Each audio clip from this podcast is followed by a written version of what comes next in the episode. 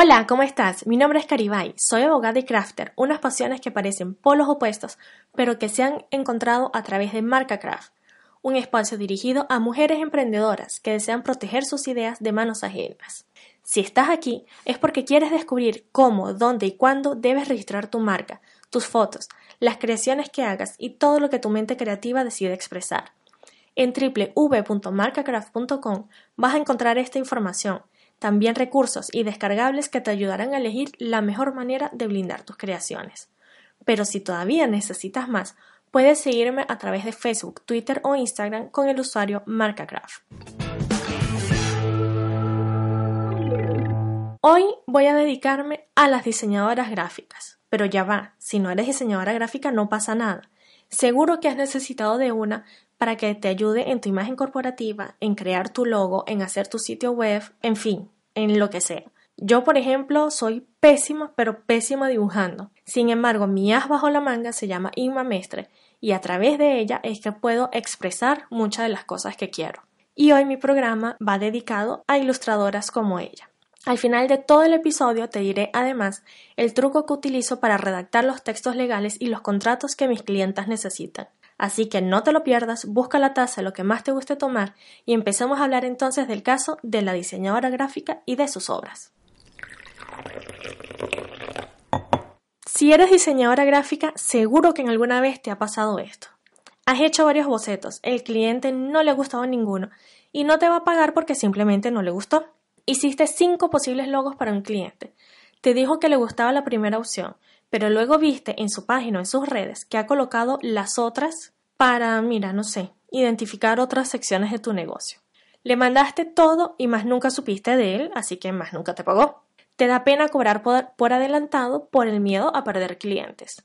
Tienes miedo a asustar a algún cliente al momento de decirle, mira, firmamos un contrato. ¿Te suena todo esto, verdad? Mm, seguro que sí. Pero si has sido un cliente o un diseñador gráfico, seguro que has tenido algunas dudas también. Por ejemplo, ¿a quién le pertenece el logo que ha hecho? ¿Qué sucede si le mando el dinero y más nunca me responde nada? ¿Puedo luego modificar a mi antojo la imagen que me manden? Si una persona me hace el sitio web, significa que solamente ella podrá cambiarle cualquier cosa. ¿Y qué pasa con los datos personales que se alojan en mi web? Esto también te suena, ¿verdad? Así que como ves, si eres o no eres diseñador gráfico, no tiene nada que ver. El episodio de hoy va contigo. Lo primero y lo más importante que como diseñadora gráfica debes considerar es que no tienes por qué regalar tu trabajo, ni tú ni nadie en realidad.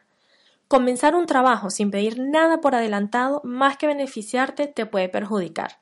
Bueno, salvo que se lo estás haciendo a un amigo de la vida, a un familiar, en fin, tú evalúa cada situación. Pero en nuestro caso, que trabajamos en oficinas virtuales y en espacios donde no conoces de nada a la otra persona que te está contactando, es un poco más difícil establecer esos lazos de confianza. Pero ambas partes tendrán que ceder un poquito cada una para que puedan trabajar de forma armoniosa. Y para poder precisamente llevar una relación transparente, un contrato y unos textos legales que dejen todo claro desde un inicio, te va a traer ventajas, no solamente a ti como diseñadora gráfica, sino a tu cliente también. Así que esto va a ser una relación ganar-ganar. ¿Has visto alguna vez que alguien en un médico le diga, oiga, vine a buscar la solución a mi problema de salud y usted me ha dicho que tengo hipotiroidismo y que no hay cura? Así que como no me gustó su respuesta, no le voy a pagar, ¿ok? Nunca lo has escuchado, ¿verdad? ¿O cuántas veces has devuelto algo en el supermercado que compraste que pensabas que sabía delicioso y has llegado a tu casa y es un asco? No te ha gustado y lo has tirado. Pero ya lo pagaste. Simplemente, bueno, no te gustó. Lo mismo pasa con los diseñadores. Además que se escucha, se escucha aquella frase que tanto me molesta. Aquello de mira, tú haznos 10 propuestas, que si alguna nos gusta, te pagamos. ¿Ya? O sea, ¿qué es eso? No, no, ya va. Y el tiempo invertido en esas propuestas, es que no lo vas a recuperar nunca. Claro, como en todo, hay quien se aprovecha de estas situaciones y luego no es que solamente no te contratan, ni te pagan un café, ni te dicen un hola, sino que te das cuenta después que ha servido de inspiración, entre comillas, por el trabajo que has entregado. Entonces, hiciste 10 propuestas, la empresa no es solamente que no te pagó, que te dijo que no te iba a contratar, sino que tú después ves algo muy similar, pero vamos, que no es lo mismo. No, no, no, no, ha sido inspiración. Ya ves por dónde voy, ¿no? Bueno, no quiero con esto empezar ni una revolución total, ni una marcha entre freelancers y diseñadores, no, no, no, no, nada de eso. Lo que deseo, como siempre, es que se le dé el justo valor al trabajo hecho a mano. Porque por muy iPad Pro, lápiz especial de Apple, tablet, todo lo que tengas o lo que utilices, es un trabajo hecho a mano ha requerido un nivel de concentración, dedicación y conocimientos específicos y que una máquina por sí sola no lo puede suplir. Además, que si necesitas, como en mi caso, una ilustradora es porque no sabes dibujar nada. Y si sabes dibujarlo, no sabes mm, quizás pasarlo a algo digital, en fin, que necesitas el diseñador gráfico. ¿Cómo se le empieza a dar la vuelta a esto y a pedir más respeto? Bueno, empezando cada uno de nosotros a exigir un contrato estableciendo las normas del juego antes de comenzar a jugar y diciendo a buen tiempo no cuando tengamos que decirlo. Ahora bien, en este episodio me voy a centrar nada más en la diseñadora ilustradora, ya que lo que es productos, objetos, packaging, todo eso tiene otro marco, ley propia, si es diseñador industrial tiene su ley propia, etc. Todo lo que es diseño gráfico lo vamos a tocar hoy como ilustraciones y tocaremos lo básico en cualquier tipo de contratos de diseñadores, para los que se dedican a imágenes corporativas y cosas similares. Entonces, ¿qué puedes establecer en un contrato? Todo. O sea, cuando te digo todo, es todo. Inclusive si tú quieres que tu forma de pago sea, no sé, con granos de maíz y no con dinero. Bueno, lo único que no podrás colocar, obviamente, en un contrato son aquellas cosas que vayan totalmente en contra de las leyes y de las buenas costumbres. Vamos a suponer que un cliente te pide un logotipo que incite al odio contra una determinada religión, raza, creencia, o que una empresa te solicite manipular el logotipo de su competencia para ofenderlos o humillarlos de alguna manera. Esto no lo vas a poder poner en un contrato porque simplemente es ilegal, va más allá de las normas y de las buenas costumbres. ¿Qué es lo mínimo entonces que debes colocar en un contrato? Bueno, ya sabes que puedes escribir lo que tú quieras. Sin embargo, hay ciertas cosas que no deberías pasar por alto, simplemente que no deberías olvidarte. Por muy tontas que parezcan, harán la gran diferencia. ¿Te acuerdas cuando habíamos hablado de aquel gato y aquella situación del café de McDonald's y todo eso, no? Bueno, va más o menos por el mismo camino. Primero tienes que establecer la forma de pago. Lo más seguro es que me vayas a decir, no, mira, yo con granos de maíz no quiero. Pero es que ya va, no te estoy preguntando qué quieres recibir a cambio. Te estoy preguntando cómo. Y ese cómo es, aceptas transferencias bancarias. Tus pagos son por PayPal u otra plataforma que tengas alojada en tu sitio web. ¿Puedes enviarte un cheque a tu casa? Mm, son preguntas así, ¿no? Ya este sería el cómo. Ahora el cuándo. Tengo que pagarte por adelantado. Y por favor esto piénsatelo bien. Lo mejor y lo ideal es que si conoces, si no conoces la persona de nada, es que cobres al menos lo que consideres que gastarás tanto en recursos como en tiempo para hacer los bocetos. Luego de este primer pago, ¿cuántos otros hay? Puedes dividirlo en 100 fracciones si es lo que tú quieres, o en ninguna o solamente en dos. Esto queda totalmente a tu elección.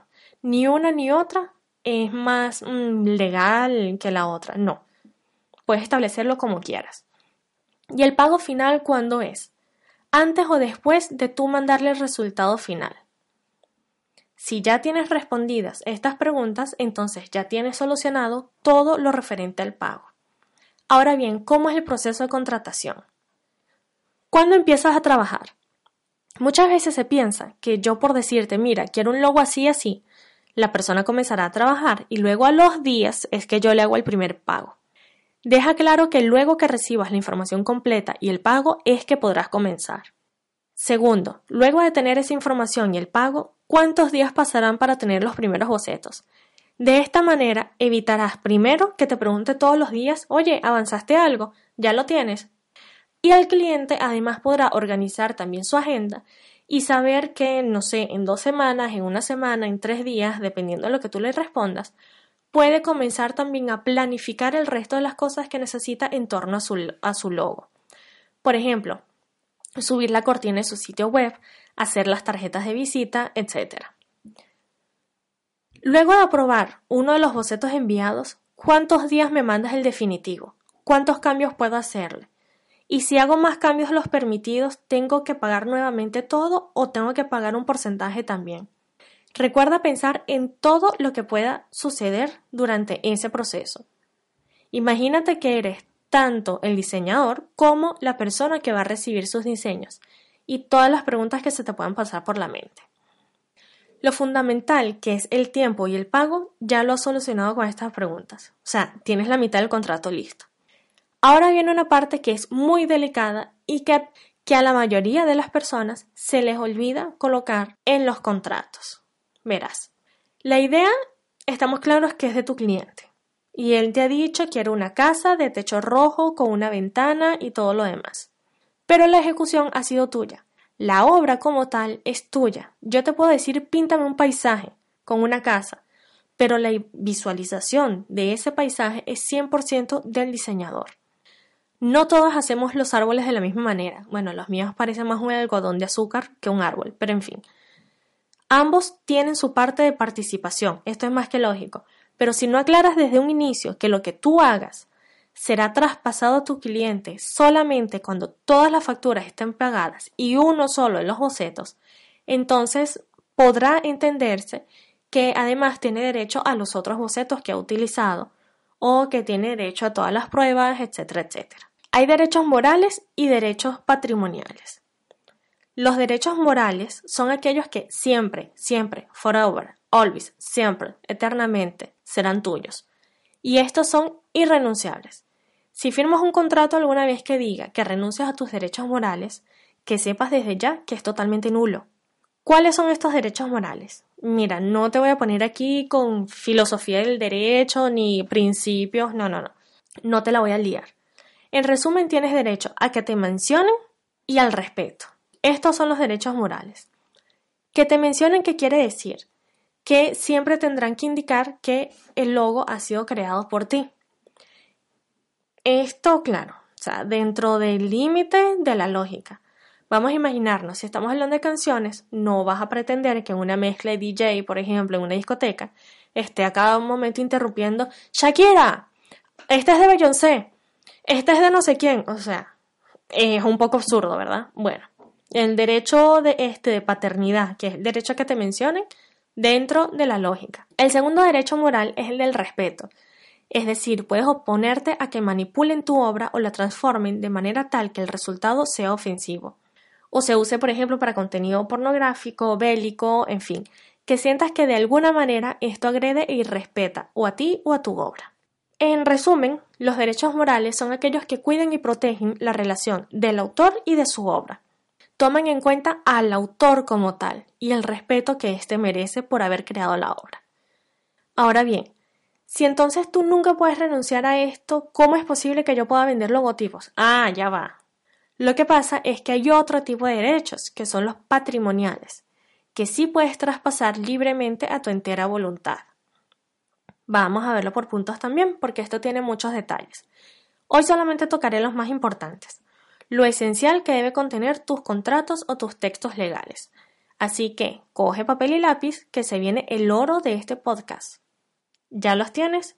¿Seguro? Bueno, conste que avise.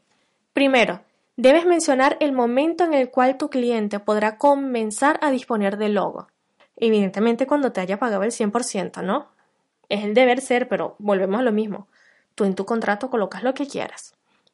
Segundo, así sea obvio, recalca que todos los bocetos son de tu exclusiva autoría y que por ceder los derechos en uno de ellos no significa que lo hagas también de los demás. Si tú me diste cinco propuestas y yo te dije vamos a trabajar nada más en la primera, las otras cuatro no van a ser mías como cliente, van a seguir siendo tuyas como diseñadora. Tercero, a ver, que no todo tiene que ser tú, tú, tú, tú y esto parecer un teléfono ocupado. El cliente también tiene derecho a sentir cierta libertad al uso de tus creaciones. Y también se la puedes conceder.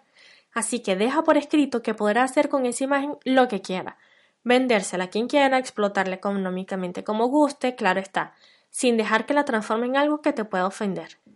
Cuarto, ya dijimos que los derechos morales son irrenunciables, pero no quiere decir que no podamos limitarlos. Haz a tu cliente feliz y dile que no necesitará nombrarte siempre que use el logo, claro, esto si quieres. Además, Es que es un poco absurdo pensar que en una tarjeta de visita irá el nombre del diseñador, además del CEO de una empresa. Mm, no tiene mucha lógica, ¿no?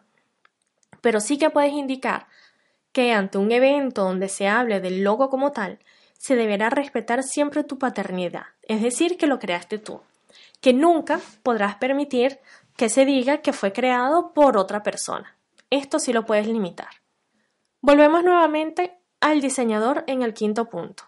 ¿Qué pasa si como en Google la marca, ojo, que no te estoy diciendo la empresa, no, no, la marca, el valor de la marca, llega a tener tanto valor que se venda por una fortuna? ¿Tienes tú algún derecho sobre esta sesión extra o sobre cosa, sobre otra cualquiera? Mira, esto ya depende de ti, y como te decía al inicio, puedes cederle los derechos patrimoniales a fulana y si fulana la vende, licencia, etc., no necesita pedirte permiso o puedes limitarlos y decir cada vez que fulana quiera licenciar la marca, deberá pedirme autorización. Aquí no te voy a decir que es mejor, que es peor, que es más práctico o menos práctico. Esto eres tú 100% consciente de lo que debes decidir. Medítalo y llega a la conclusión que quieras. Estos son los puntos que al menos yo considero básicos a la hora de que escribas un contrato con tus clientes. Te recomiendo que tengas una base donde solamente debas cambiarle el nombre del cliente y ya. Este contrato base te va a ahorrar disgustos si tienes un sitio web, lo puedes dejar también aclarado en los términos y condiciones, y así las personas ya sabrán cómo es el proceso de contratación antes de contratarte. Hay muchísimas otras cosas a considerar, pero ya las iremos tratando con calma. Ahora bien, ¿cuál es ese truco maravilloso para redactar los textos legales? Bueno, aun cuando no seas católico, cristiano o romano, seguro que sabes del Apocalipsis y sabes que hay unos jinetes apocalípticos que son aquellos que vienen a traer las mayores desgracias al mundo y que vienen a anunciar que el mundo se acabó. Bueno, disfrázate de un jinete apocalíptico. Imagínate todo, absolutamente todo lo que pueda pasar. Que te quedaste sin computadora, que te quedaste sin internet, qué pasa si demora en el tiempo, qué pasa si no te paga, si no te paga, qué pasa si la transferencia no entra, en fin, Conviértete en un jinete apocalíptico al momento de redactar tus textos o un contrato. Paseate por todas las posibilidades. Anota las soluciones a cada caso. Y luego, desvístetelo de jinete apocalíptico, que no hay que andar por la vida siendo un dementor, e imagina todo el proceso de inicio a fin. Busca establecer las pautas en cada uno de esos pasos de ese proceso. Agarra una hoja y coloca. Primero, te tienes que publicitar, ¿no? Bueno, al momento de publicitarme le diré a la gente cuáles son los pasos a seguir en la contratación. Segundo, la persona se puso en contacto conmigo. Ah, bueno, yo le mandé un presupuesto y en el presupuesto aclaré cuántos bocetos voy a entregar y cuántos cambios después de que la persona acepte uno de los bocetos es que se pueden hacer. Tercero, la persona contrató. Bueno, ahí tú pues, tienes dos opciones, o decirle acepto los términos y condiciones de mi sitio web antes de proceder a iniciar el trabajo o simplemente firma este contrato directamente. Cuarto, bueno, ahí tú ya lo divides, ese es tu proceso interno, ya ahí es una cosa de diseñadores, no de leyes. Divídelo en todos y cada uno de los pasos chiquiticos que hay. Después de esto finaliza todo y dáselo a una persona que no sepa absolutamente ni de leyes ni de diseño gráfico y dile que te diga él cuál es que piensa o cómo piensa él, perdón, que es el proceso, que te lo describa en base a lo que tú le has dado. Si el proceso que él te ha descrito es igual a lo que tú quieres mostrar, entonces el texto está perfecto y no tienes que hacer más nada. Si todavía tienes dudas, no te cortes, escríbeme, búscame en las redes sociales, lléname de preguntas, yo feliz y encantada de la vida te voy a responder. Solamente tienes que buscar el usuario MarcaCraft en Facebook, Twitter o Instagram y me vas a encontrar. Si no quieres que nadie vea lo que dice, pues no pasa nada, puedes mandarme un, mensaje privado en cualquiera de estas redes. Hasta aquí el episodio de hoy. El próximo episodio será totalmente dedicado a la fotógrafa. ¿Necesita realmente marca de agua tus fotografías? toda fotografía se protege por igual. Y en el caso de las fotos de comida, también las puedo proteger. ¿Y si es un selfie hecho por un mono? Que sí, que no, no estoy exagerando. Que existe y fue a tribunales y todo, todo lo que tiene que ver de quién eran los derechos de autor se hizo a través de un tribunal. Entonces, ¿de quién es el derecho de autor? ¿Del mono o del dueño de la cámara? Interesante, ¿verdad? Pues nos vemos en 15 días. Recuerda que también tienes un blog lleno de información valiosa para tu proyecto o negocio en www.marcacraft.com.